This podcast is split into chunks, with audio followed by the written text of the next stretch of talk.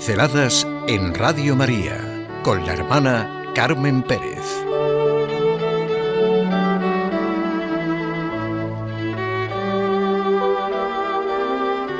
La vida es testimonio. La iglesia no crece por proselitismo, crece por atracción, por testimonio. Estamos todos convencidos de esta realidad que nos recuerda constantemente el Papa Francisco. La iglesia, nos lo decía también, tal cual Benedicto XVI, no crece por proselitismo, crece por atracción, por testimonio. Y cuando la gente, los pueblos, ven este testimonio de humildad, de mansedumbre, sienten la necesidad que dice el profeta Zacarías, queremos ir con vosotros.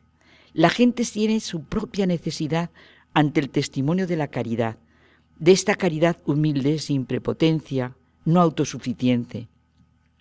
Es muy conocido el libro del Principito de Saint-Exupéry. El que no sé si ya es tan conocido es otro de este mismo autor que se llama Tierra de Hombres. Hay una historia real muy interesante. Un piloto, perdido en los Andes, cree que no puede seguir adelante. No conoce el camino y de momento siente que el esfuerzo sobrehumano que tiene que realizar no le servirá para nada. La muerte por congelación es una muerte dulce, entra sopor, y en medio de ese sueño, incluso con sensaciones agradables, llega la muerte. Sente Superi lo describe de tal manera que lo vives. Después de dos, tres, cuatro días de marcha, uno solo quiere dormir. Era lo que deseaba Guillón, que así se llamaba el piloto. Pero piensa en su mujer, en sus hijos, en sus amigos, en sus compañeros. Todos confían en él. ¿Quién mantendrá a esa familia que le aguarda en Francia si él se para? No, no les puede fallar. Ellos le quieren, le esperan. ¿Qué pasaría si supieran que está vivo? Si mi mujer cree que vivo, cree que camino. Los compañeros creen que camino. Todos tienen confianza en mí y yo soy un canalla si no camino.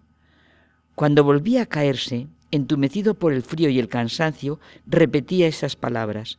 Si creen que vivo, creen que camino y soy un canalla si no sigo. Su experiencia final lo expresa en una breve frase. Lo que yo hice, jamás bestia alguna lo hubiera hecho. La fe y la esperanza en él de su familia y amigos hicieron el milagro.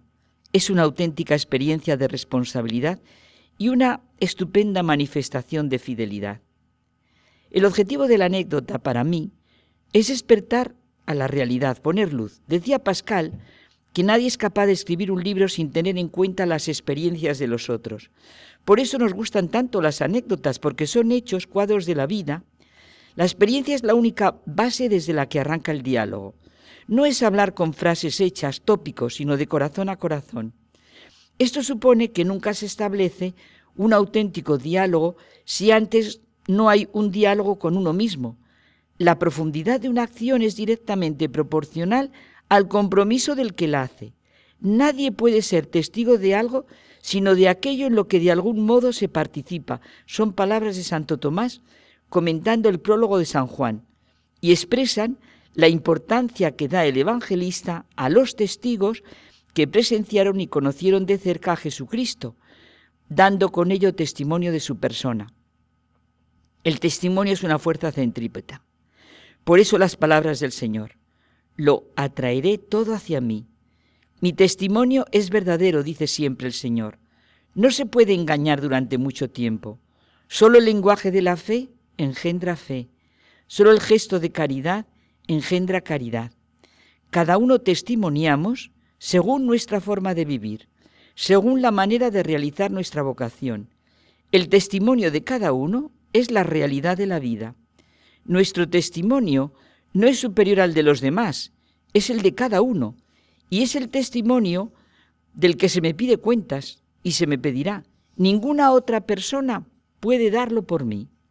La vida es testimonio. Jesucristo es el testimonio vivo del amor de Dios a los hombres. Repito, Jesucristo es el testimonio vivo del amor de Dios a los hombres. Todo en la vida para ser vital tiene que ser testimonio.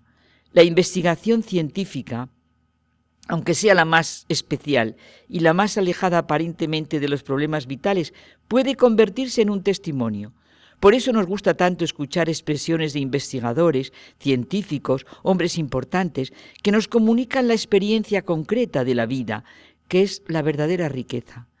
Todo realmente comporta un testimonio. Insisto, solo el testimonio es eficaz. Las cosas más bellas y verdaderas, para el que no ha visto nada, son solo palabras y más palabras. Esa es la gran realidad de la fe y el gran reto o problema de la fe. Ahí está la gran afirmación de San Juan. Quien no ama a su hermano a quien ve, no puede amar a Dios a quien no ve. Es un hecho que Dios ha querido nuestra colaboración para que la fe nos llegue de unos a otros. En su divino plan está la profunda dimensión eclesial y comunitaria de la fe y nos invita a ser testimonios vivos que transmiten la fe a través de su historia personal. Necesitamos de la carga existencial de la vida unos de otros. Decía Bersón, un pensador francés, que los santos solo tienen que existir. Su existencia es una continua llamada. Se alcanza el corazón de las personas cuando es la abundancia del corazón la que habla. Todos creemos más en los testigos que en los maestros, y se es maestro en la medida en que se es testimonio vivo. La vida auténticamente vivida atrae, al igual que la alegría. Nos dice Henri de Libac, no se hace de testigo, se es o no se es. Es la manera nueva de ser hombre que trajo el cristianismo, ser testimonio vivos de Cristo. No se reduce a unos actos de vida. El testigo ni siquiera busca serlo, sencillamente ha asimilado su condición de hijo de Dios, hermano de Jesucristo.